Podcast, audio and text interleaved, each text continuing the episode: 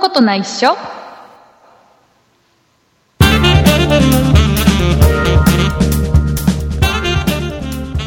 そんなことないっしょ第311回でございます。お送りいたしますのは竹内と。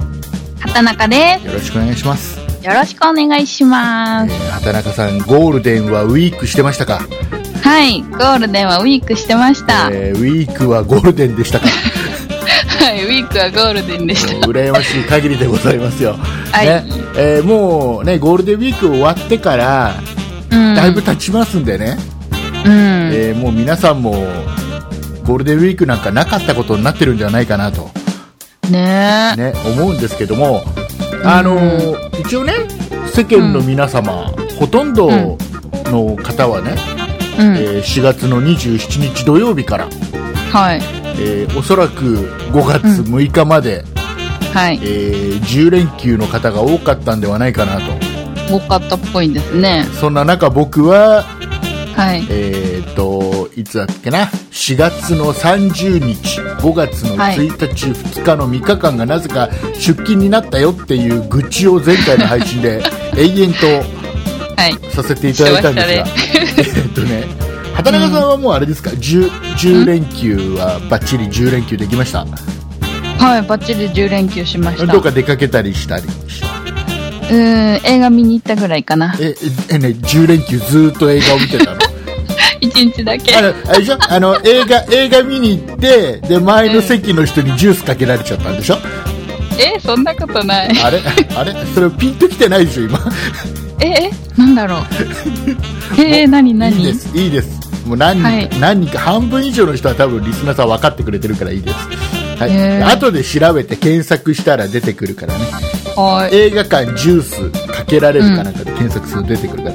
えーっと、そんな私、ね、うんうんえー前回の配信では3日間、ゴールデンウィークが、なんかちょうどど真ん中の3日間が出勤になったんで、なんかただの3連休と4連休になっちゃったって いう、ね、愚痴を言ってた僕が、はいえっとね、これね、これね、困るじゃ困るんだけど、困るえっとね、うん、まあ、4月30日出勤しましたよ。ねはい。ううーん、したらね、ん。ねうちの社長がね、うん。 5月の2日は休みにしよっかって始 まってさ、ええー、自分休みたいだけじゃん。で、で、5月の2日休みにしよっかって始まって、うん。でなんか仕事の調整し始めて なんか問題ある人いるかって始まってうん当然みんな休みだから問題はないわけだ、うん。ねだから、うんえっ、とね 5, 5月の2日から休みになりましたよあ、一日増えた。急に急に休みだからさ急にだからさ、うんねうん。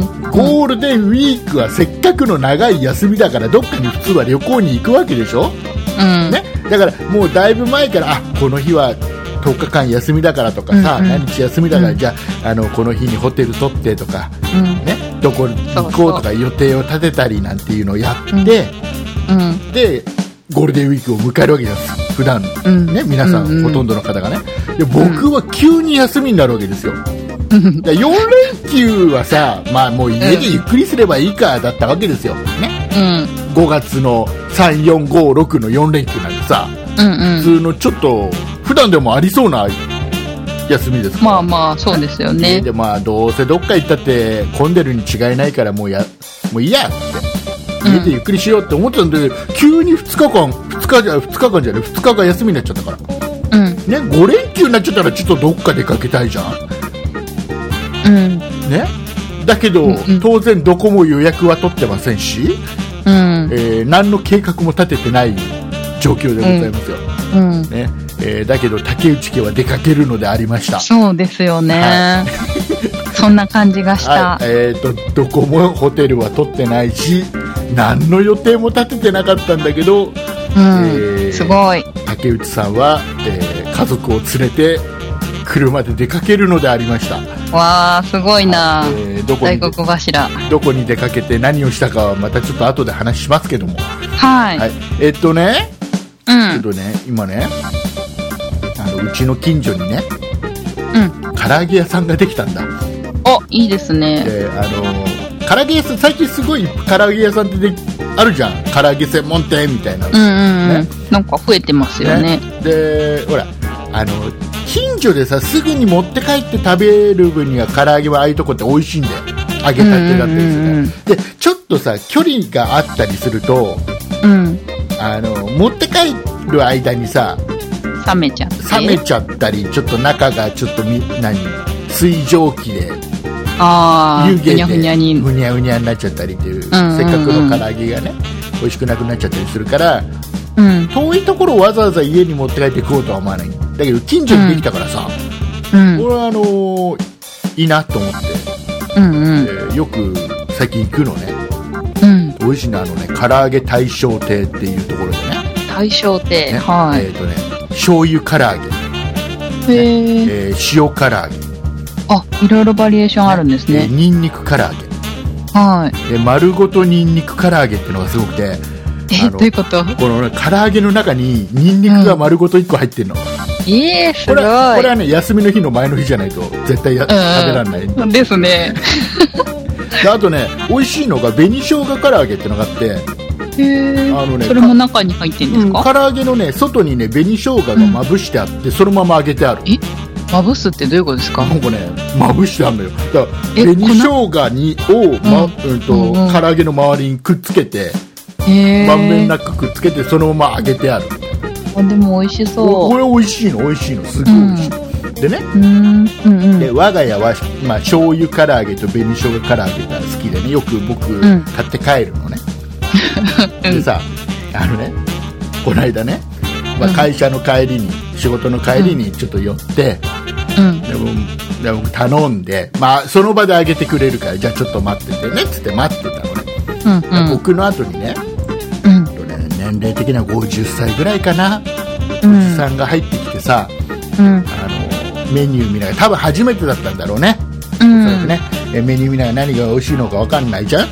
うん。だまあまあ一番そこのお店の売りであろう醤油の唐揚げをで醤油唐揚げを5個とみたいな、うん頼んでうたんうん。でちょっと悩んだのなんか黙ってちょっと黙って悩んでる感じだったのねうん。 10秒20秒悩んだ挙句うんそれでだけでいいやってとりあえず初めてだからこれ試しで買ってみようみたいな感じだったのね、はい。でで店員さんが分かりました、えーうんあでもちょっと待って、うんで考え直したんだよねなんだろうで。気になる商品が1個あったのうんうん。紅唐揚げをしたえーっとねうん。え じゃあじゃあ紅生姜唐揚げを一つって言っ てね俺ピンとこなかったのピンとこな紅そんなのあったっけうん。ね よくよくよく考えたらあ紅生姜のことかもしれないと思ってうんうん。なんでその紅をくれないって読んだっていう X ファンなんじゃないですでか。さでさ僕あの店員は当然笑え笑えないじゃんうん。笑えないじゃんで僕も聞いてて、うん気づいた瞬間にもう面白いのよ紅生姜のことだと思ってもう面白い面白いだけどだけどそのおじさんの名誉のために笑えないじゃん、でうん。考えれば考えるほど面白くて そうだいたい今畑中さんが言った x ジャパンのファンなのかなと かさでもそうは見えないなんか土方のおっちゃんな感じになるどう考えてもねへえ。うんすっげえ面白い笑いたくて笑えなくてさであの絶妙に普通は店員さんも商品名繰り返すんだけどその時だけはね繰り返さなかったね繰り返せないですあよね。のおじさんの多分ちょっと名誉を傷つけたくなかったんだよね気持ちをね であー、面白い。でこの後ね僕の商品頼んでたのが出来上がるわけよ、うん。ね、出来上がった時に店員がうん。あの必ずこう何々をいくつ何々をいくつのお客様っていうような呼び方をするのうん。で僕紅生姜唐揚げを頼んでるのよでこれはどうしようとこれ呼ばれもうそろそろ呼ばれると、うん。うん。ね、ここで店員がね、醤油唐揚げいくつと紅生姜唐揚げいくつのお客様って言ったらこのおじさんが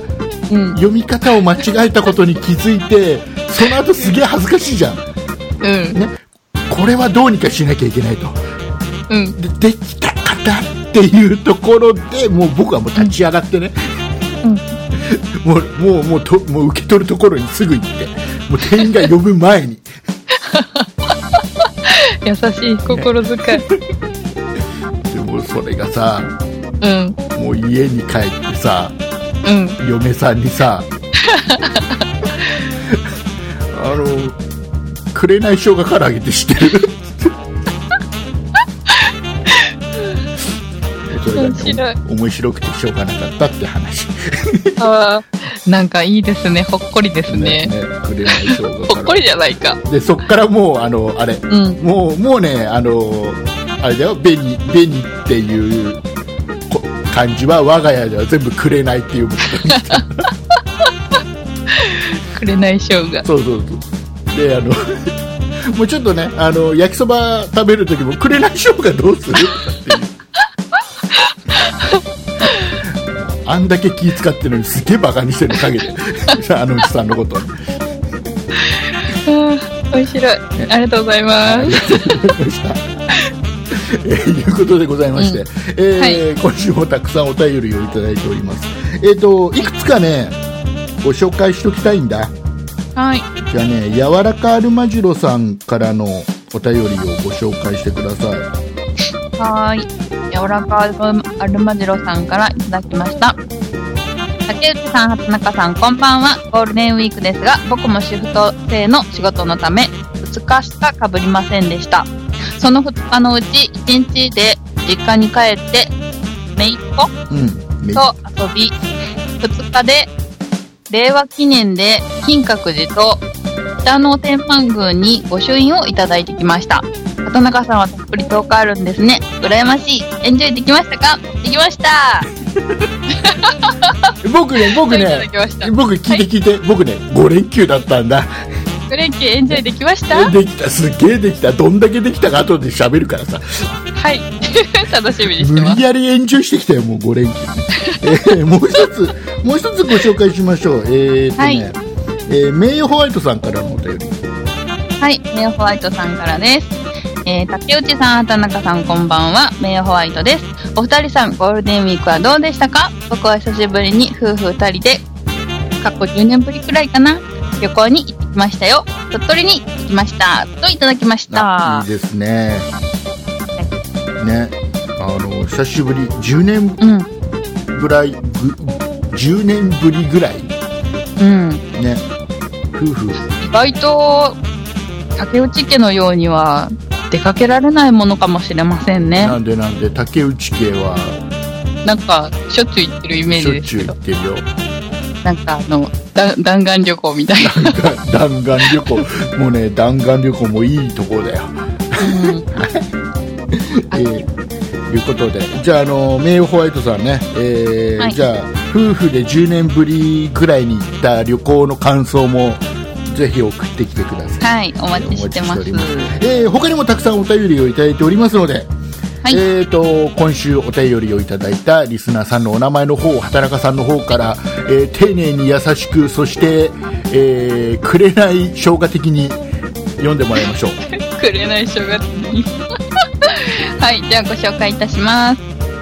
今週、えー先週、メールを送ってくださったのは、鉄眼マニアさん、バンブーさん、ソニカルさん、鉄ピルーさん、メガチャウダーさん、暦大好きさん、田中さん、ヤマトの高熊さん、スーさんさん、柔らかアルマジロさん、うむ398号父さん、ママウサギさん、天然魔法少女さん、名誉ホワイトさん、以上の方々でした。ありありがとうございましがたとうございます。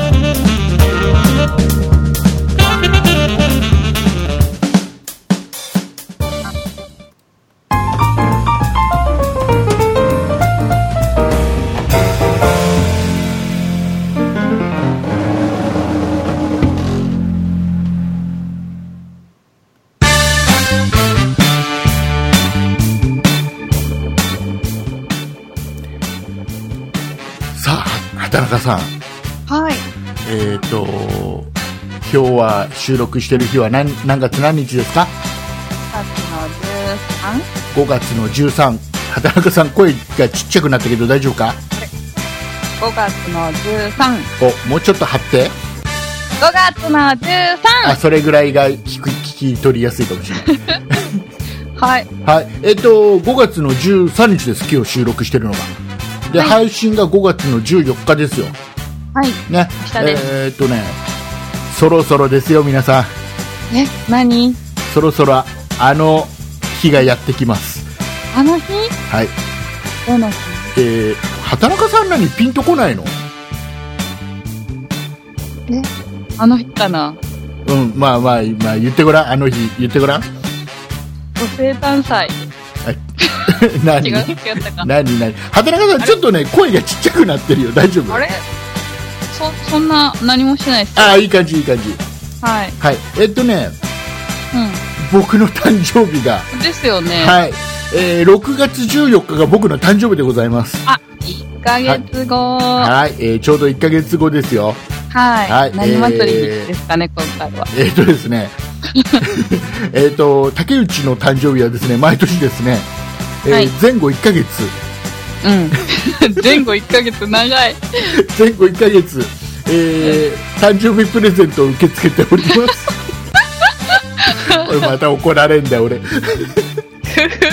えもうそろそろあれじゃないですか、恒例で。もう、もう、もうここまでやっときゃあれでしょ。みんなも許してくれるでしょ。えーっとですね、えーどのようにプレゼントを送ればいいのかという説明を、えー私自らしたいと思います。はい、お願いします。えープレゼントの催促です。最速言っちゃった。あのー、アマゾン、アマゾン、アマゾアン。マゾンの欲しいものリストというのがございまして、はい。はい、えーこれを僕の、えー、Amazon でいろいろ検索して、あ、普段欲しいなって思ってるもののリストを、うえー僕は公開してるんです。ん。うん。はい、公開してるんです。そう、みんな見ることができるんですよ。誰でも見ることができるわけです。で、うんえーその、えー皆さんが、あ、竹内になんかこれプレゼントしたいななんて思ってくれる方がね、いたとします。いたとします。仮の話ですよ。いないかもしれませんけど もね。いたとします。いたとしいたまとす。しますしたら、じゃあ皆さんが竹内の、えー欲しいものリストを見て、あ、これ竹内は欲しがってるんだと。うんうん。ね、じゃあ買ってあげようっつって、で購入ってやると、あら不思議、あら、不思議。えー、とお支払いは購入ボタンを押したあなた、あなた、商品は自動的に竹内の元に届くという、えー 不プ思レ議ゼなント機能。は不思議な企画がねい。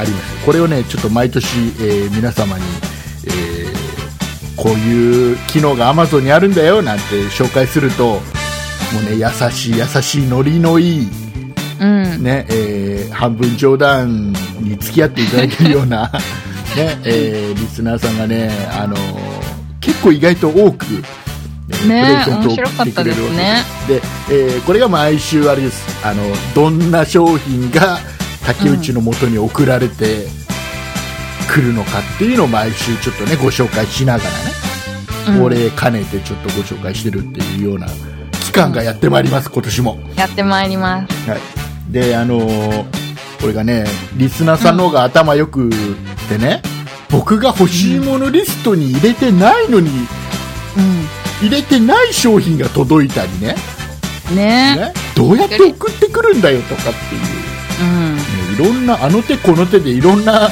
方法で送ってきてくれるっていうありがたいよ面白いですね面。白いんですこれが、えーうんはいえー、とあの一応説明欄にね、えー竹内の欲しいものリストのリンク入れときますんで、ちなみに今一番欲しいものは何ですか えー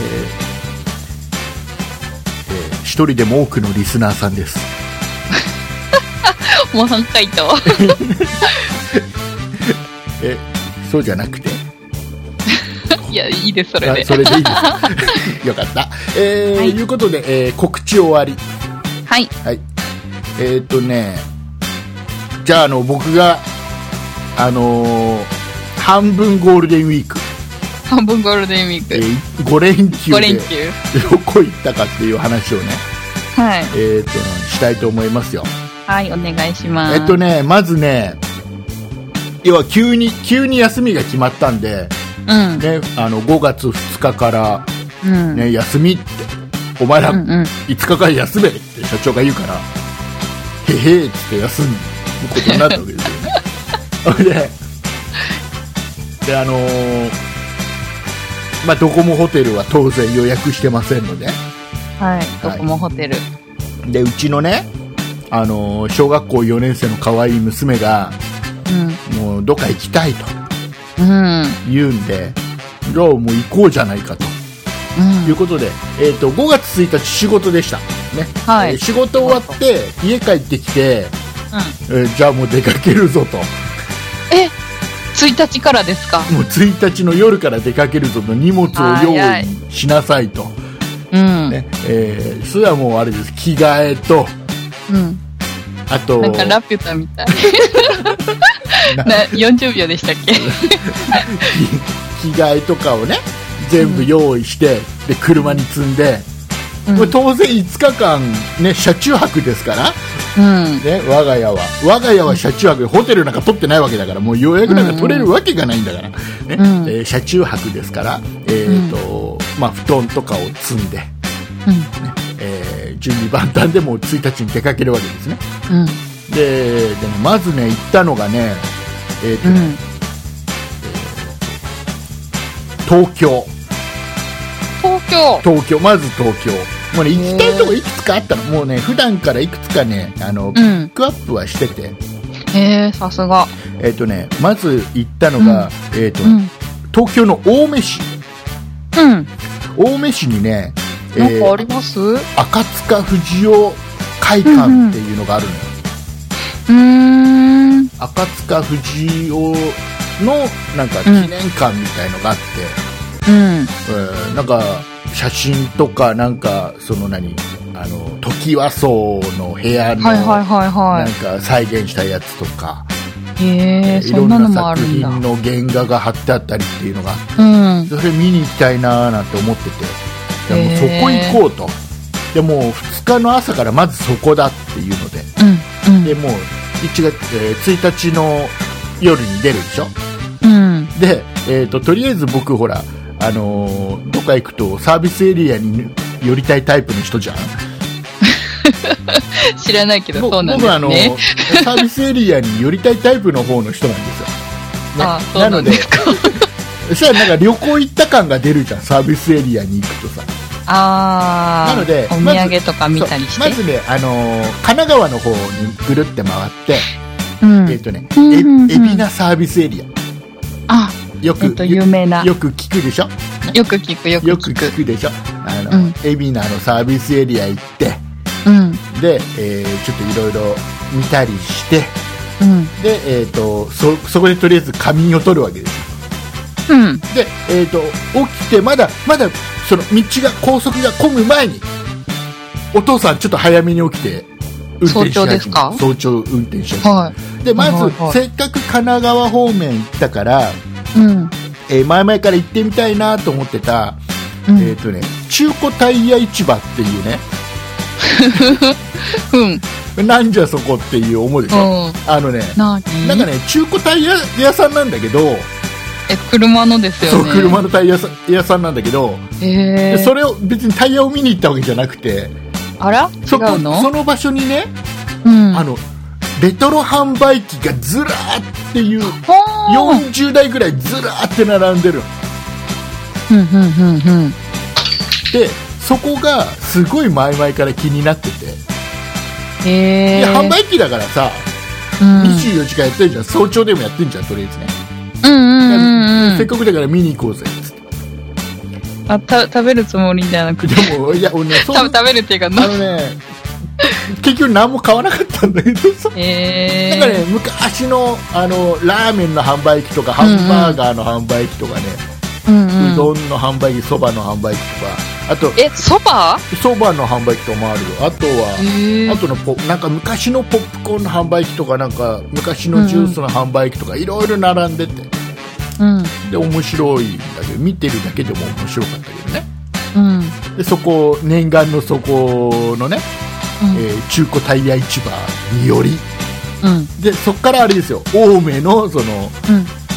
あれですよ赤塚不二夫会館に行くわけですようんそし。たらね大失敗えもうねもうどんだけ予定を立てずに行ったかっていうのがバレバレなんだけどあのね空いてなかったとうか。ん違う空いてるんだけどうん。車を止める場所が全くないのあ、そうなんだ。なぜな、らなぜなうらんその日は、うん。青梅市で、うん。うなんか、ちょっと結構大規模なお祭りやってて、へえ。こもの時期うにもうね車がもう通れない、うんあの歩行者天国的な感じになって突っはい込は止めいにしちゃってて、はいはいで周辺の何あのパーキングとか、全部もうお祭り用で塞がっちゃってるのようーん。でさうん。でも行きたいじゃんまあ、赤塚不二夫会館には行きたいじゃんどうしてもせっかく来たし。ねうん。えーなのでちょっと遠くにそのお祭り用の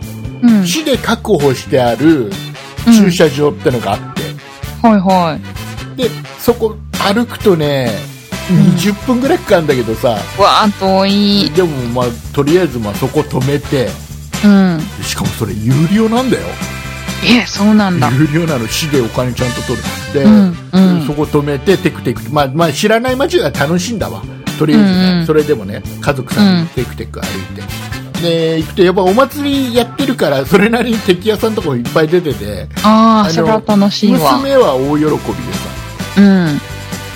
でその赤塚不二夫会館見てうん。でついでにそのお祭りを楽しみうん。でもうそれでほぼもう午後ぐらいになっちゃってさへえ。でもう2日は5月2日はほぼそれで終わっちゃった感じかなで、えーんーそこからね,、えーとねうんどこまで移動したのかなそこ見終わってからじゃあ移動しようぜっつって、うん。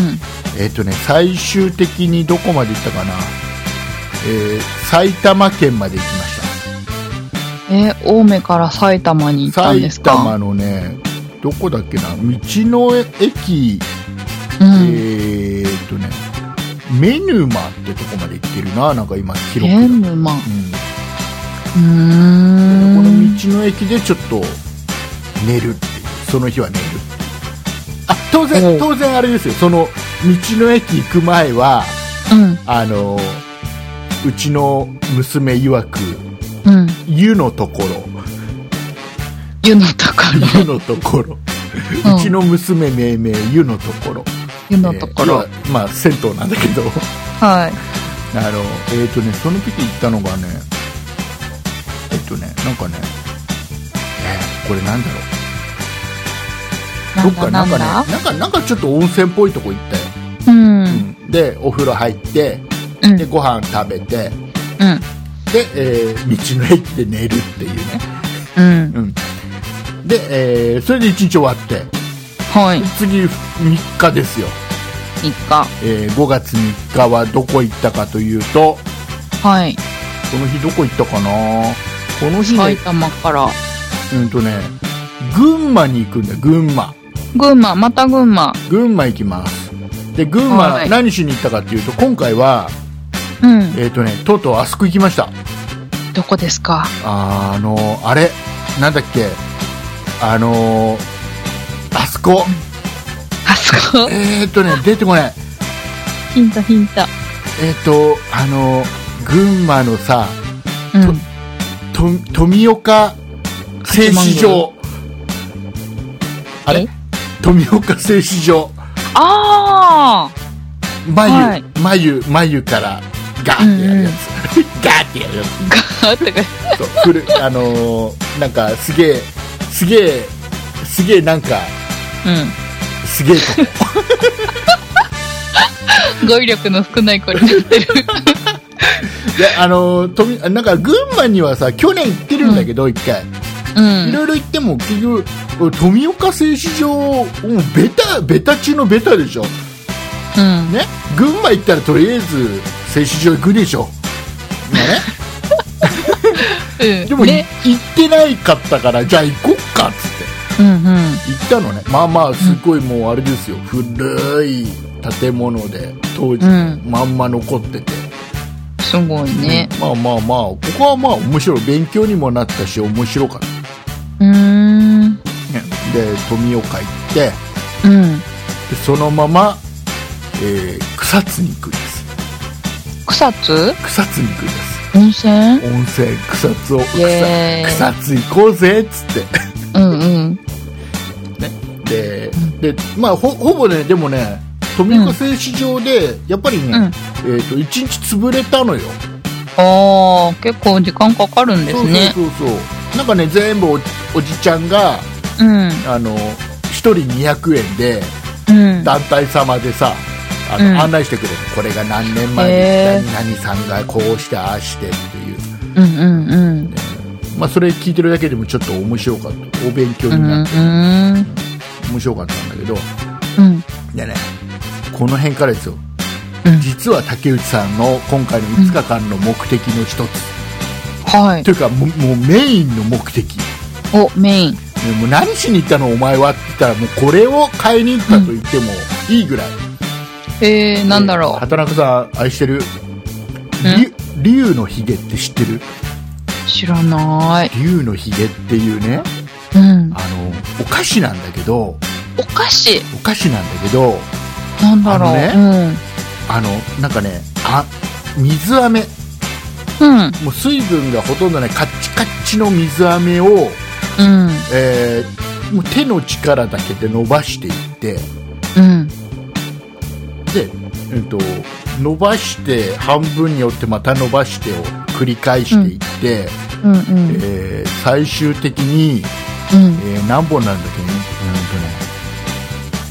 何本うんとねうんとね1万6384本うん。の細い飴の糸にするすっごいもうなんかもうあのそれこそね、へーあの、えー富岡製糸場行ったからあれだけど、うんあのそれこそ眉玉みたいな感じの細へい糸になって、ーうんその糸に、まあ、ちょっと何アーモンドとかくるみとかきな粉とかっていうのを中に入れてくるくるって巻いたようなお菓子なのね、へであの水分がないから飴だけど水分がないから、ーうんあの冷凍庫に入れといても凍らないのねへーあ、そうなんだ。そう凍らないで冷凍庫にひ、まあ、入れて冷やしとくと、うんね食べるとね細い糸がこの、まとまってるからうん。なんかね食感がサクッっていう感じうの、ん。うん。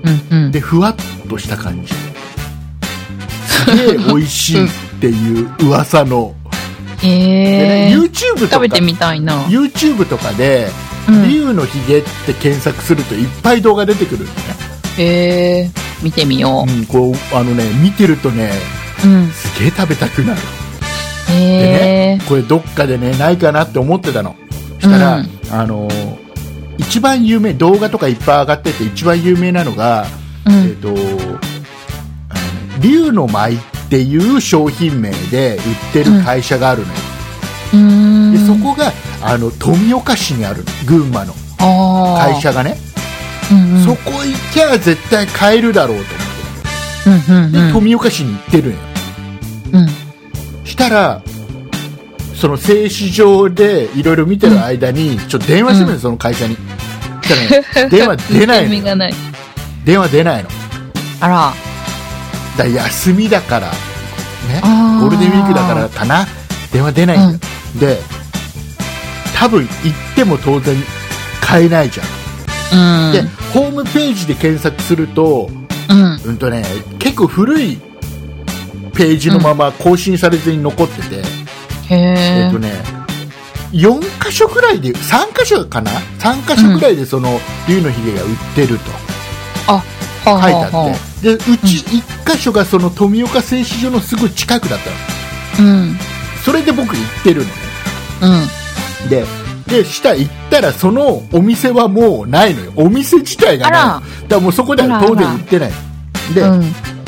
で、会社に電話しても、電話には出ない、うんお休みっぽいこれなんかいい方法がないなどっかにうどうしてもこの今回のうん5日間で買いたか ったから、ねでしたらどうもその草津うん。の草津温泉の近くでは必ず今でもやってるっぽいっていうのが分かったから、うんうん、へでえ。なんかねホテルのうん。ホテルのなんか1階の売店の、うん。なんか入り口あたりで売ってるらしいのよへえ。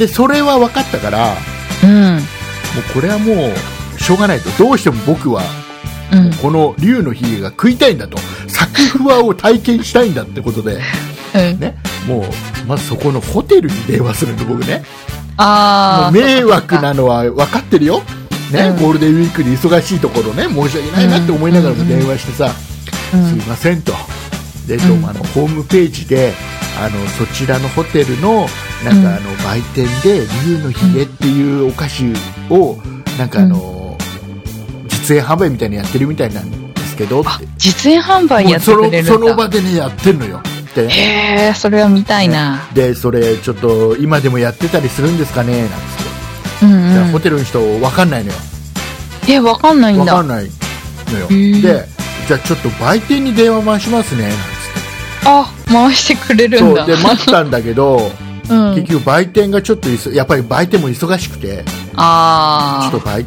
そのちょっと売店の方もちょっと忙しいみたいなんで、うんえーちょっと折り返しを電話しますなんて言ってくれてあ。へえ。でうん。で、まあ、ちょっとじゃあ竹内ですと、うんで。電話携帯番号教えて申し訳ないですっつってでしばらくしたら電話かかってきたの、おう。ねうんうん。で携帯番号なのようん。携帯から電話かかってきて、うんえーなんだろうなと思ってで出たらうんそのね、このね、竜のひげってお菓子を作ってるうん。おっちゃんが直に電話してきてくれて、へえ、あの、実演販売してる人ってことですよね。そうそうそうそうそうおでお、ね、この今ね、その竜、うんこの竜の舞っていう商品名で竜のひげを作ってるこの会社が言うには、今、うんえっ、と、日本でこの竜のひげを作れるうん。職人さんは4人しかいないと。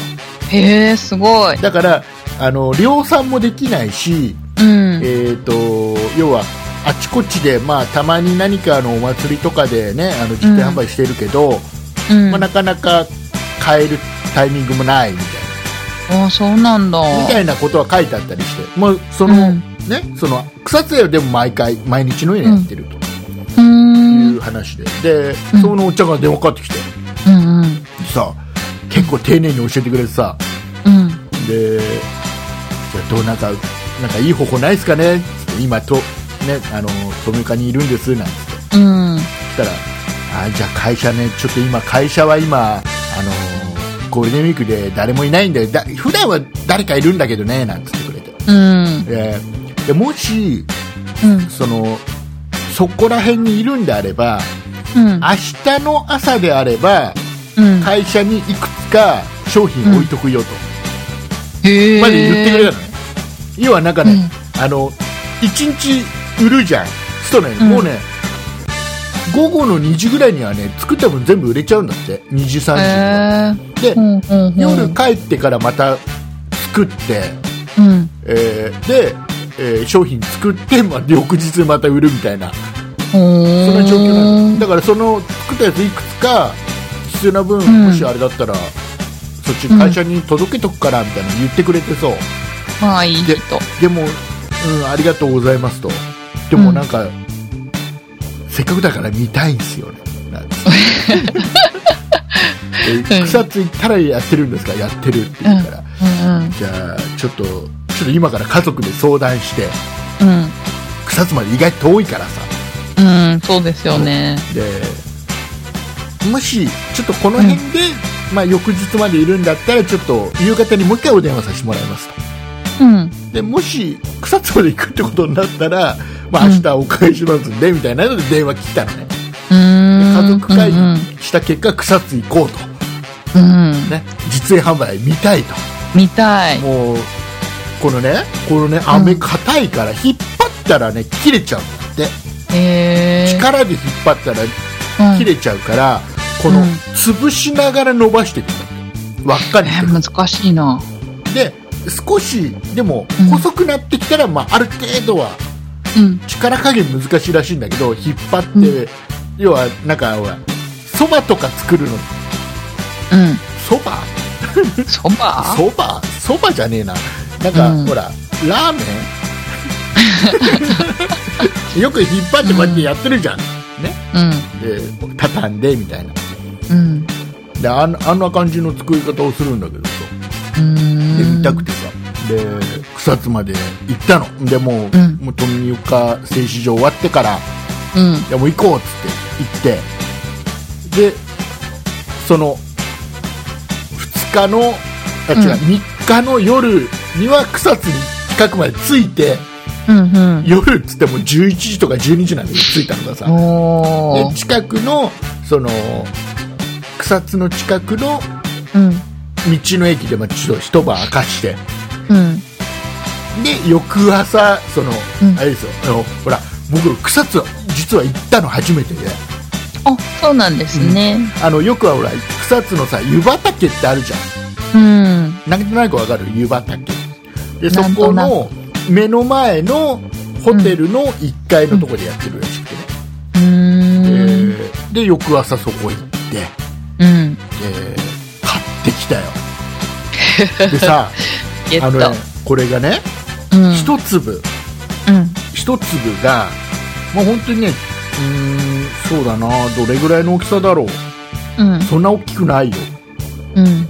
でこれが10個入っててうん。いくついくらだと思うえー、1500円。ああ、いい感じう一粒150円ーん。ひとビンゴいや一粒口に入れて作風は150のいいお値段ですね。円いいお値段だようねね、えーん。ーこれね1000円なのよあ1箱1000円だから一粒ー。うん。 100円100円。でねえっ、とね5箱買ってきたおー、1箱私のかしら。違う とりあえずあのうちの姉ちゃんとこと嫁さんの実家とうん。うん。とか、まあ、みやお土産と自分とこ用で、まあうん5個買ってきて、これもうね草津行った方がいい草津は面白いれ。行ってみたい。であのその竜のひげをうん。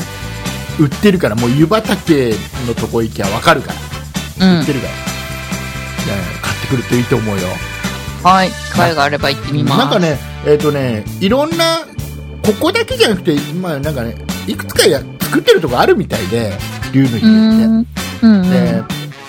なんかね、噂だと、なんか、中華街とか、横浜の中華街で売ってたのを見たことあるっていう話もあるし、なんかへいえろいろある、まあ運が良きゃ買えるみたいだけどね。うん。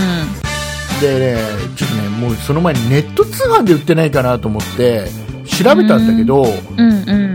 あのね、あそこで、あの、なんだっけ、えー楽天市場でちょっと売ってるんだよ。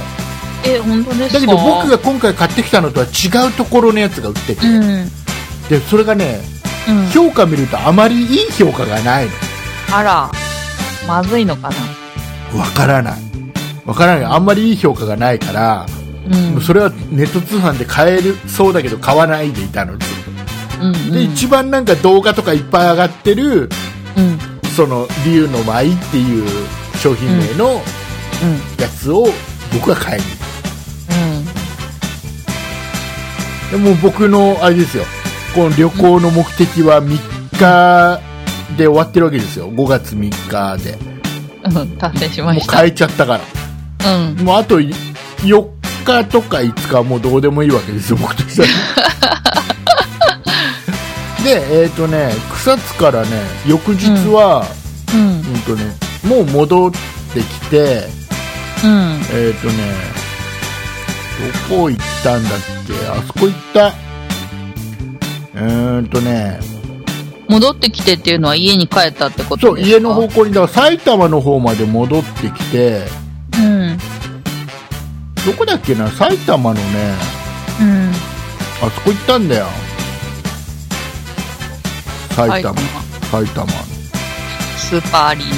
スーパーアリーナにね行って違う、本当違う言ってない言って ない埼玉ねどこだっけな埼玉のねそんな引っ張るようなあれじゃないんだけどさうん、なんか埼玉っていろいろあるんですよね。そう埼玉のねあそこ行った知んだらよ、ないんだけど。えー川越街道、川越街道。川越街道あはの昔の街並みがあ。うん。そのまま残ってるところがあってえ結構有名なんだよねでそこ行ってこれがねまた行ったらまたあのあれだようんまたすげえなんか、うん人がいっぱいでさえー、街並みにそう人がそうでこれがもうあれだねえっ、ー、とねう5日ん。 5日5月の5日に行ったのかうん。なんかなんかおかしくなっあたれけど ?4 日は4日はお ?4 日どこ行ってた思い出して。あ ?4 れ日なでも 2, 2から行ったんですもんね。ね2、3、4日が竜のヒゲですか。 4日が竜の実演日か販売の日そうそうそう3日の夜にあれか3日の夜に草津まで行って、4日に竜の家買って草津で、なんか結構長時間いたんだけど、うん。結局温泉には入 らずそ奥さん入りたかったんじゃないですそかこでは温泉だあのね草津の温泉って本当に、うん。あのなんだホテルとかのうん。風呂は違うんだろうけど要は日帰り温泉的な感じのやつって、うん。うあのね子供は楽しくないんだよね、ーん。あの要は子供としてはなんかスーパー銭湯的なところが楽しいの、いろんなうんうんお風呂があるのが楽しい、あー、なるほど。だけどああいうところ本当に温泉地の日帰り温泉って本当にお湯を楽しむ感じじゃんうん。だから子供的には面白くないんだよあんまりねそっか。なるほどな。でまあであれですよ5日に川越街道もういほぼ1日かかったかな、うんうんうん。で最終日。でぐるーって帰ってきた感じうん。あ、じゃあうん6はお家でゆっ6くり日。は6日の朝からもう家にいたかな、でねこのね5日間でうん。 1回も渋滞にはまんなかっあ、すごい。意外と空いてたんだ、国内。たあのね結局ホテル取っちゃうとうん。ホテル取っちゃうと要は夕方にホテル入って夜ご飯食べて、で朝食の時間までは最低でもいなきゃいけないでしょ、うんうんうん、でご飯食べてじゃあ出ようかってなるとみんなその時間帯にガーって出るから混むわけだよはいはい、はい。だけど、うん、我が家の場合はあの道の駅で寝てるだけだ から混む前に。そうお父さん4時に起きちゃったらもう4時に移動が始まるのよ、ね、お父さんすごい。子供を後ろで寝て寝かしといて移動しちゃえばいいわけいやー、パワフルですね。であの次の日の目的地うん。の近くでまたさ仮眠取っちゃってもいいわけでさ、うん。うん。どうにでもなるねそんな感じですそんな、へーそんな5日間、いいですね。えーということで皆さんも竜竜のひげを買いに草津に行くといいと思うよ、草津まで。楽でしいすね。うん、楽しいねうん。楽しかったよ、またいい思い出が増えましたね。ね、楽しかったですはい、はい。えーいうことで、えーとね、時間が時間なんですが、はい。えーとこっからが今日の本題ですえ、こっからです かなんだなん今だ週話したいのはこっからなんだよさあもういい時間だからもうねもうもうあれでしょもうこれこの話してもも うん。うもうみんな優しい人しかもうここまで聞い聞いてる人はね優しい人しか残ってないから大丈 夫ですえっとあのあれニュースとかで見たあ、見てない、全然あ。の沖縄のう不登校の10歳の男の子ん。うん。何少年革命家ユタボン、うん。うん。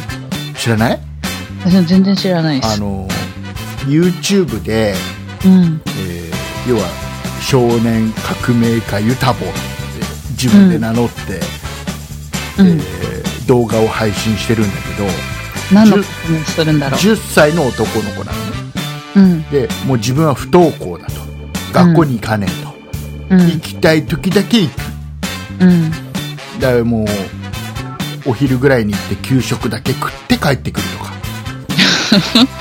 給食は食べたいんだ。そうそうでねでなんでうんその不登校になったかっていうとうん。小学校今は小学校4年生の10歳だからね、うん。で小学校3年生の時に、うん。えー要は宿題が出るとうん。で宿題をやっていかなかったうん。だから先生に怒られたうん。で放課後残されて宿題をやらされてうん。で、まあ、この子が言うには、えーうん手も挙げられたでそれあが許せ殴らなれたくってことですそかれが許せなくて、うん。えーまあ、親もそれで怒って、学校に抗議したりもしたらしいんだけど、うん。うでん。どうもこのユタボンっていう男の子は、えーと要は、えー、と他の同級生たちが、うん。ね、親とか学校の先生の言うことをちゃんと聞いて、宿題やってきなさいってちゃんと言うやってくると、ね、こうしなさいって言ったら、ああしなさいって言ったら全部言うこと聞くっていうそういう姿を見て、このこの少年が言うにはねうん。ね、えー要はすごいロボットのように見えたと友達が、おー。ね、で自分までロボットになってしまいたくないっていうことで、うんえーうん不登校になるのね。うん。で YouTube でそれをなんで不登校になったかとか、うん。えー要はなんか要は革命家だっていう言ってるぐらいだからうん。なんかいろいろ要は、ね、お前らもロボットになるなと、うん。ね、学校なんか行かなくてもいいんだって行きたくなかったら行き行かなくてもいいんだ、うん。ねえーいろいろこうやって、まあ、YouTube で上げてるわけですよでそれが、うんあの新聞に載ったりテレビで取り上げられたりして今ちょっと話題になってるねへユタボンっていうのがいるんだけどー。うん。あのこの子がねうん。結局さ、ね、親とかうん。学校の言うこと聞いて、ね、こう宿題やってることが、うん。あのロボットのようだって言ってるわけじゃんうん。でも、まあ、世間でも言われてるんだけどうん。結局 YouTube でそれを言ってるわけじゃんうん。で YouTube でこの子が一人で YouTube のチャンネルが開設できるわけがないんだようん。でましてや YouTube は基本的には13歳以上じゃないと、やダメよって言ってるわけであら、やらせですか。で当然当然広告収入をうの設定するにはねその要はその通帳なんか小学校、う小学生が自分で作れるわけないんだから、ん。うん。えーまあ、全部その辺は全部親がやってるとしか思えないわけだよねうでん動画を見ててもちょっとその編集とかしてるのも、うん10歳の男の子がやってるようには見えない部分 もあるの、えーでもよく言われてるのはこの子自体がもう今親のロボットだよねっていうねえっていうようなことを言われてたりするんだけどー。うん。あのこれさうん。あのいいんだよ僕この子が不登校を選んだことには別に、ね、何の異論もないし、うん。で親が、ね、それを認めてるんであればいいんだうん。うん。でうん。えただ一個引っかかるのはあの親がうん。なんかねちょっとやっぱテレビ出てきてへー。いろいろ喋るんだけど、うん。えーその中で言ってるのが、うん。子供のうん。考えを尊重してやってるっていうことを言うのねうん。なんか絶対それ違う気がするの、うん。あの。ねだってさ小学校4年生10歳うちの娘と同い年だようん。ねおそらくね、うんでこの子がうん。まあいろんな気持ちがあるいろいろけ、ね、その子なりの考えがあるだろうとうん。だけどじゃあ今学校に行かなかった行かないっていう選択をこの子がしたわけじゃんうん。して、えー実際それを実行して今やってて将来それ不幸にな本人は不幸じゃないって言うんだけどうん。それが不幸になるか不幸じゃない不幸にならないのか、うんえ。ー分かんないじゃんうん。だって何の経験もまだまだ浅いわけで10年しか生きてないんだからさ、うん。うん。えーで当然これでもし行かなかったことを後々後悔したって遅いわけじゃんうん。じゃあ、お前が決めたんだろって、自分で決めた選択をしたんだろっていうには、うん酷じゃん。うん小学校4年生には。うんだって判断できないから、だって保護者がいて、うん。保護されてるわけで。 ね、で、で、親がさ、そこでさ、うん僕は、うんとね、この子の考え方をうん。全部聞いて、うん。子供とさ々話し合った結果、うん親が決めたって行かなくていいって決めたうん。親が判断して親がこう決めたんだうん。って親が言ってるなら俺が決めたんだっておお父さんが言ってるなら、うん。まあ、100歩譲っていいと思うのねうん。でこの時点でこの親御さんはうん。いやもうこの子の考えを尊重したっていうのねうんいや違うって思うのそこはうん。だってもうこの子には何の判断力もまだないわけだよ乏しいわけだよ、ね経験が極端にまだ10年しかないわけだから人生うん。うん。ね、えーいろんなこと考えるだけの材料を持ってないわけだようん。だからいっぱい経験積んでる親が代わりに判断してやんなきゃいけないわけうん。ね、親が学校でも今は義務教育だけは出た方がいいぞって思えばうん行かせる方法、要は転校するなりその学校が嫌だったら転校するなり先生と話し合って宿題やらないっていうことにしてもいいわけだし、ねうん。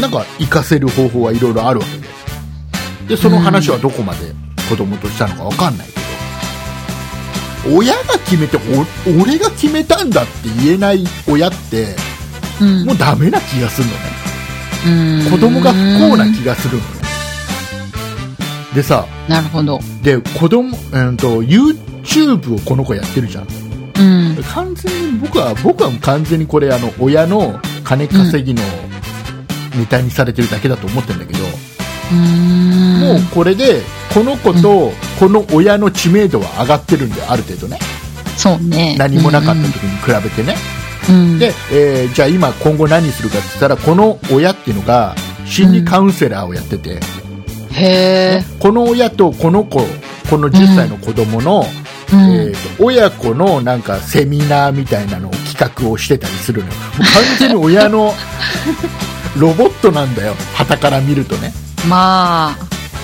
でさあの、うん僕はもう前々から思ってるのは、まあ、この子だけに限らず、うん。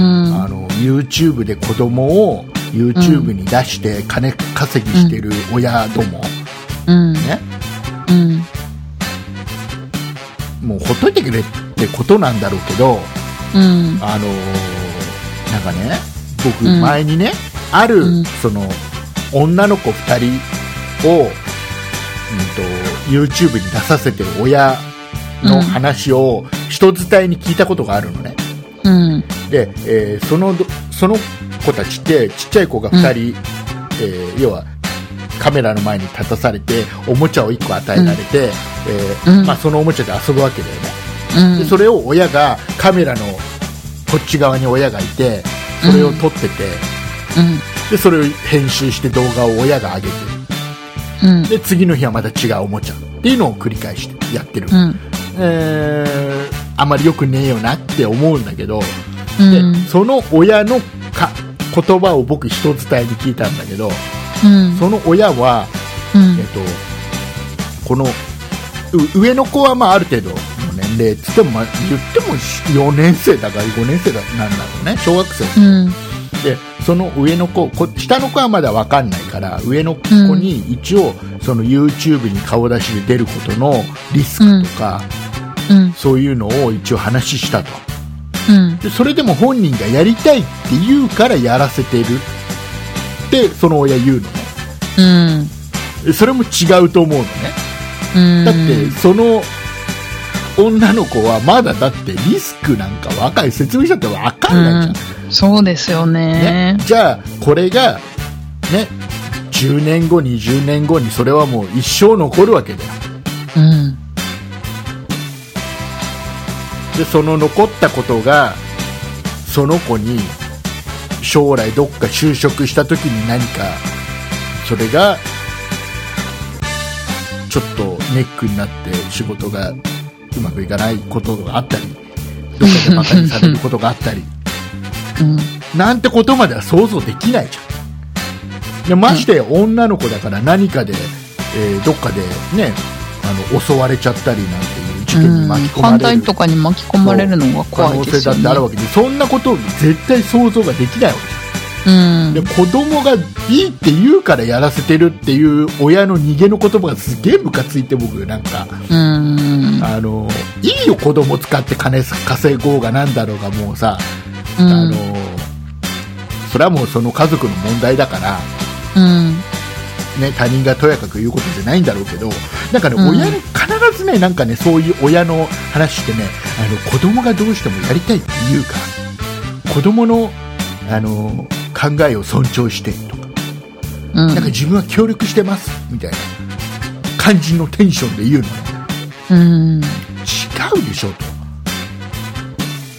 もうリスクとかは当然全部説明するので散々話し合いするのは当然しなきゃいけないだろうけど最終的な結論出すのは親でしょって、うん。まだ未成年なんだから保護者がうん判断するんでしょ、俺が決めたってなぜ言えないのっ て思うの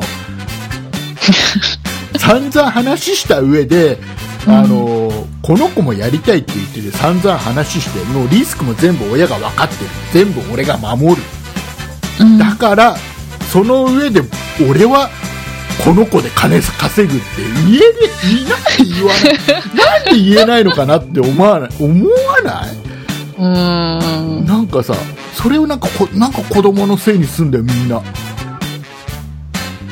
うん。子供がやりたいって言ってるから子供の考えを尊重して尊重も何もあったのに責任は親が取 るんだよ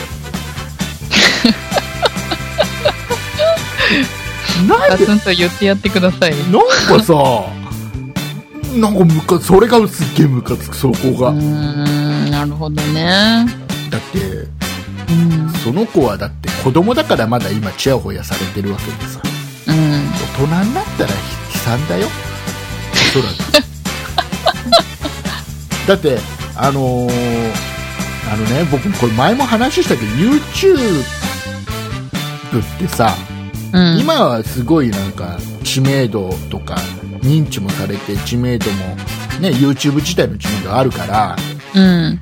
YouTuber って言ってもバカにされないなってたじゃん、一つの職業として確立されつつあるじゃんうん。いいんだけどうんでこれが要はもうねテレビとかにも出てるようなヒカキンさんとかねはじめ社長さんとかのレベルまで行きゃあさうん。でも芸能人と一緒でさ、うん。ねえーどこ行ってもああはじめ社長だって言われても他の周りの人もあはじめ社長だって見るわけじゃんうん。うん。ねあそこまで突き抜けちゃえばいいんだよ、うんだけどほとんどの人は中途半端なんだよ知名度がうん。ね、でだけど、あのー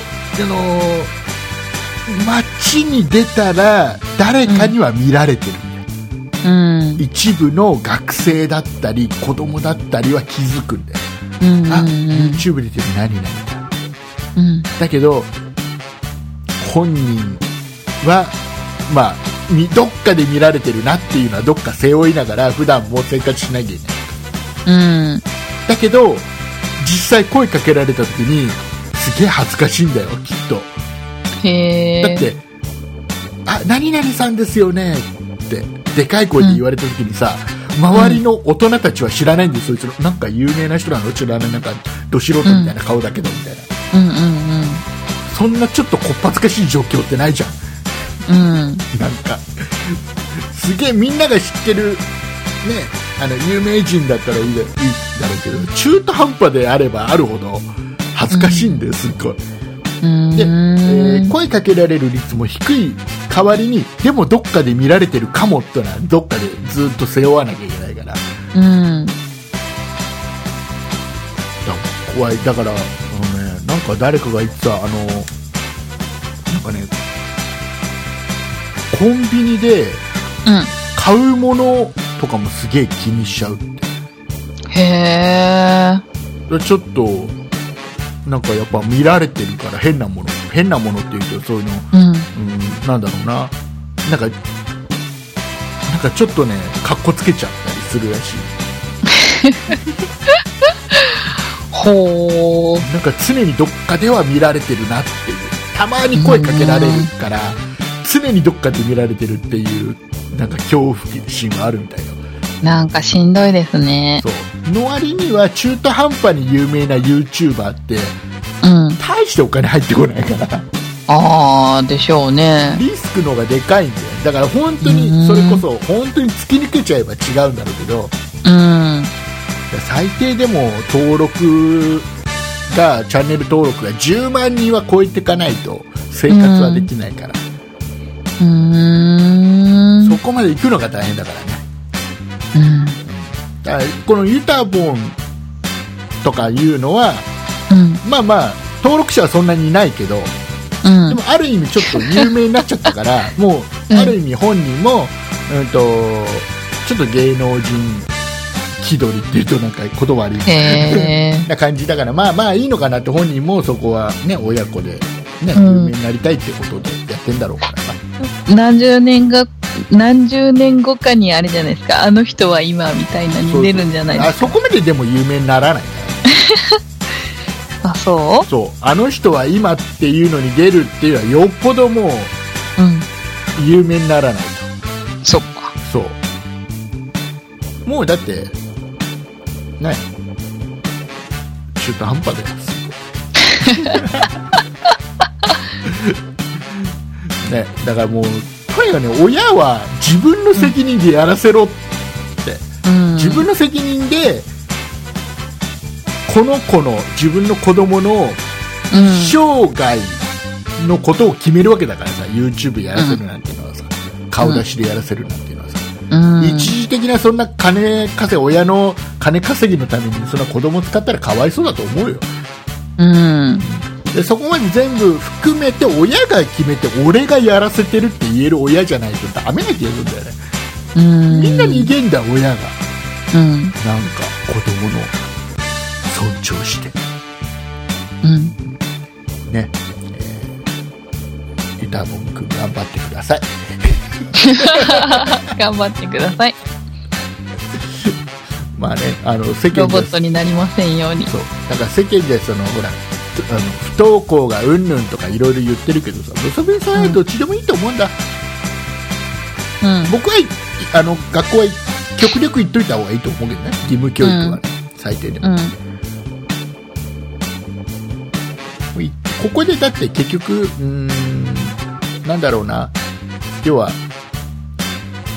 病気精神的にうん。うーんとちょっともう落ち込んじゃってというかちょっと精神的な病気になって学校に行けなくなっちゃったとかさうん。うーんそういうことはまたちょっと違うと思うんだよこの子はすごいユタボンっていう子はうん。すごい強いと思うんだよね気持ちがね心はね、うん心的には強いと思うのうん。だから反抗してるだけじゃんうん。反抗して要は学校行ってないだけだかうん。ら、うん、なんかちょっと不登校この子が不登校は不幸じゃないとかって言ってるのはちょっと違う気がするうん。多分親に言わされてんだけど、うん。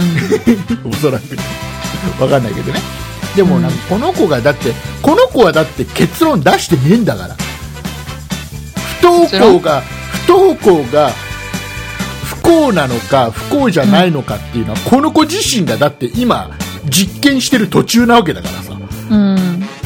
不幸行なのかどうかなんてだって10年後20年後なんて分かんないじゃんそんなのうん。ね、でなのにこの10歳の子がさ今去年から学校行ってない、うん。うん不登校は別に不幸じゃないんだって言ったって何の説得力もないと思わないうん。これがこの子が今のこの今決断したことを続けていって10年後20年後大人になって不幸じゃなかったよっていうんだったらまだわかるうん。なんかまだ1年経ってないぐらいでしょ不登校になってうん。ね始めたばっかですね。ね不幸じゃないかどうかなんかわかんないわけですうん。だ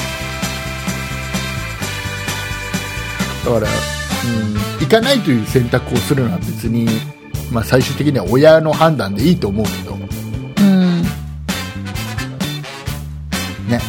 だけど不幸かどうかをそのなんだろうな同世代の子供たちも見る可能性のある YouTube でうん。うんそんなに言うのは怖 いよねきっとダメ、うんダメだだってこれでだってあの子もやってるユタボンもやってるから俺も学校行かないっていう子が出ちゃう可能性もあるじゃうん。んだけどなんか違うみたいだけどなほとんど逆にあの不登校気味だったけどこの子を見て学校行くように行くことにしましたっていう人が現れるぐらいみたいな、ねえー、はいえーいうことではい。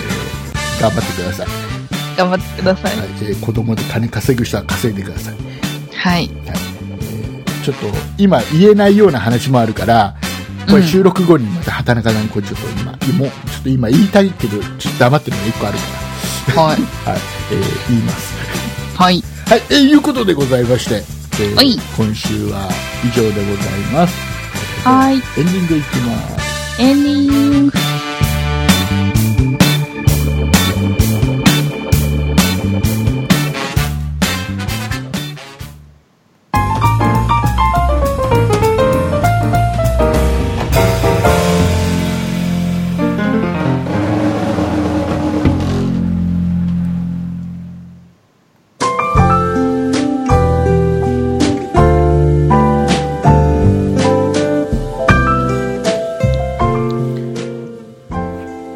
さあエンディングでございまエンディす。ングっぽいですえーと、はい。えーじゃあちょっとメール1つだけごはい紹。介していきましょう、スーさはんいさんからのお便りを、ご紹介します。私、え、スーさんからです。私もゴールデンウィークとは関係なく仕事をしています。昼夜問わずの仕事なので、ポッドキャストは手放せないようになっています。皆様が無給で配信されていることに頭が下がる思いです。なんとかならないのでしょうかね。私個人的にも NHK の受信料の一部は故郷納税のような形で好きなポッドキャストに振り返られればいいのになぁと思ってしまいます。ともあれ、私はこれからは Amazon の買い物は村内のホームページからするようにします。私の仕事中の楽しみを奪わないようずっと配信を続けてくださいねといただきました。あはいありがとうございますりがとうございます。えー、と今週は聞いてくれてるかなここまで 大丈夫かな、うん、うん、えーいいね NHK の受信料の一部を、うん、ねいいっすね。えーポッドキャストに振り分けてほしいねね、ね、えーうん NHK の職員とかなんか相性すごいんでしょ、ね、ねくるくる。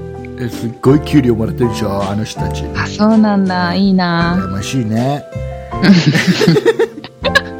えーでもなんか NHK で働いてますってちょっと言いたくないかも。嫌だね。えっ、と、で、えっ、と、スーさん書いていただいてたのが、えっ、と、アイアマゾンの買い物は、そんなにのホームページからするようにしますって言っていただいて、ありがとうございます。はい、ありがとうございますえ。ー一応ご案内しておきましょうか。ね。えー、アマゾンのホームページじゃねえや。 えっと、アマゾンで、アマゾンでお買い物をするときには、えー皆様お手数ではありますが、えー、そんなプロジェクトのホームページの、はい。えー右下の方にですね Amazon のリンクが貼ってありますんでそちらを踏んでいただいた上で、うん。えー買い物をしていただきますと、えー皆様が Amazon で買ったお買い物のごくごく一部ではありますが、えーまあ、そんなプロジェクトからの紹介で購入してもらったという扱いになりまして、うん。えーそんなプロジェクトにチャリンってちょっと入ってきますね。チャリーン。非常に我々のこの維持費とか、えーに使わせてもらうなんかプレゼント企画に使わせてもらったりってはいさ。せてもらってますんで、えーぜひご協力くださいよろしくよろしくお願いします。えーあとは竹内の、えー誕生日です、 はいよろしくお願いいたします。畑中さん誕生日にああのあれなのアマゾンうん。の欲しいものリスト公開したりしないのえ、していいんですあかの別に全然全然あのすげえ批判来るよその代わり受け止めきれるかなハートが強くないあのいやそのねプレゼントを送ってくれたリスナーさんと、うんうんこう僕の絆を、すごいあこれはもう分かってくれてる僕の、この何半分シャレが効くすごい理解力のあるリスナーさんありがとうっていうこの絆が強いっていうところをねこのうん強く思って批判なんかお前らにとやかく言われることはね えんだ僕はこのリスナーさんと強くつながってるんだっていうそのこの身勝手な感じなうん。雰囲気が出せれば 心臓に毛が生えてますね。いやいや違いますないって言うんですかありがたいありがたいですよねねね、ほら一部の本当にね一部のリスナーさんこれ楽しんでくれてるんで、うん。えーありがたいですね。うんうん。えーということでございまして、はいえー、と長くなってしまいましたので、うえー畑中さんからの告知をん。はい。告知します。そんなことないしょでは皆さんからのご意見ご感想などメールをお待ちしています。メールアドレスはそんないアットマーク 0438.jp sonnai アットマーク数字で 0438.jp です。そんないと名のつく番組は他にもそんない理科の時間 B、そんない美術の時間、そんない雑貨店と3番組ありまして、そんないプロジェクトというグループでお送りしています。そんないプロジェクトにはホームページもありまして、そこから今配信中の番組や過去に配信していた番組を聞くことができます。ブログもやってます。URL はそんない .com、sonnai.com となっています。Twitter や YouTube もやっていますので、そちらはそんない P で検索してみてください。以上です。はいありがとうございます、はーい。えー畑中さんははい。なんかこの2週間の間、面白い話ありましたか、うん、なんかね、びっくりした話があって、うんあの、アマゾンで、リトマス紙って買えるの知ってますリ知らない知らない、トまマあ、スまあ紙でが売っもてて買えそうだよね買えそう買えそうでそれ、それがどうしても欲しくって、なんでなんか健康チェックができるんですって。うんうんそうそう。で、健康チェックをしたくて、それを、こう、買ったんですけど、1日2日で、なんか、次の日ぐらいに届く予定だったのに、なんか、1週間後ぐらいのなんか日付になってて、なんでこんなにかかるのかなとか思いつつ、うん1週間経っても届かないから問い合わせしたら、うんなんか、なんか配達中に壊れたのでキャンセルしますとか言って返金されたっていう。 えみたいな。残念でしたえ、もう一回送ってくんないんだみたいな。そんなことがありました。はい、もう一回買ってください。えーはいお送りいたしましたのは竹内と。畑中でした。あありがとうございました。りがとうございます。